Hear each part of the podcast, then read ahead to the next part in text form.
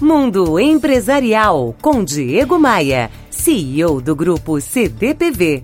Oferecimento RH Vendas. Recrutamos os melhores vendedores para a sua empresa. Conheça rhvendas.com.br. Se tem uma máxima que vale para qualquer ocasião, é essa.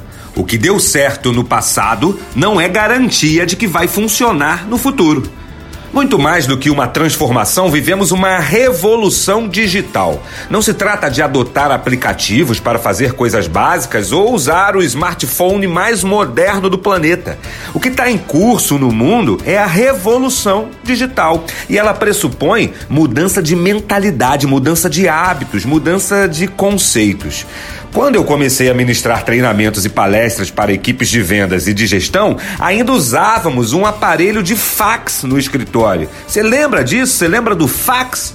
Nessa época, era muito comum dizer que um cliente satisfeito compartilhava sua satisfação para, no máximo, estourando uma outra pessoa. Já um cliente insatisfeito contava essa sua insatisfação para até sete pessoas.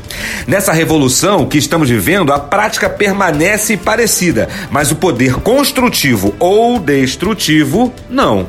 Não temos o hábito de elogiar um restaurante, uma livraria ou uma loja de sapatos, mas se algo não sai dentro dentro dos conformes, é super comum irmos logo para as redes sociais e detonar a empresa.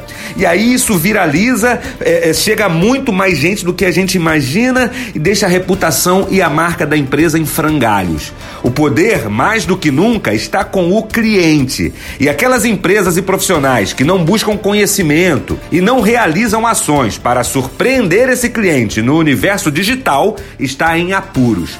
O foco é desapegar dos modelos antigos e buscar novos caminhos.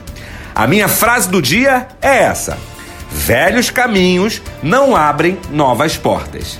Pense nisso e me adicione no Facebook, no Instagram e no LinkedIn. Todos os links você encontra lá no meu blog, diegomaia.com.br. Você ouviu Mundo Empresarial com Diego Maia, CEO do grupo CTPV.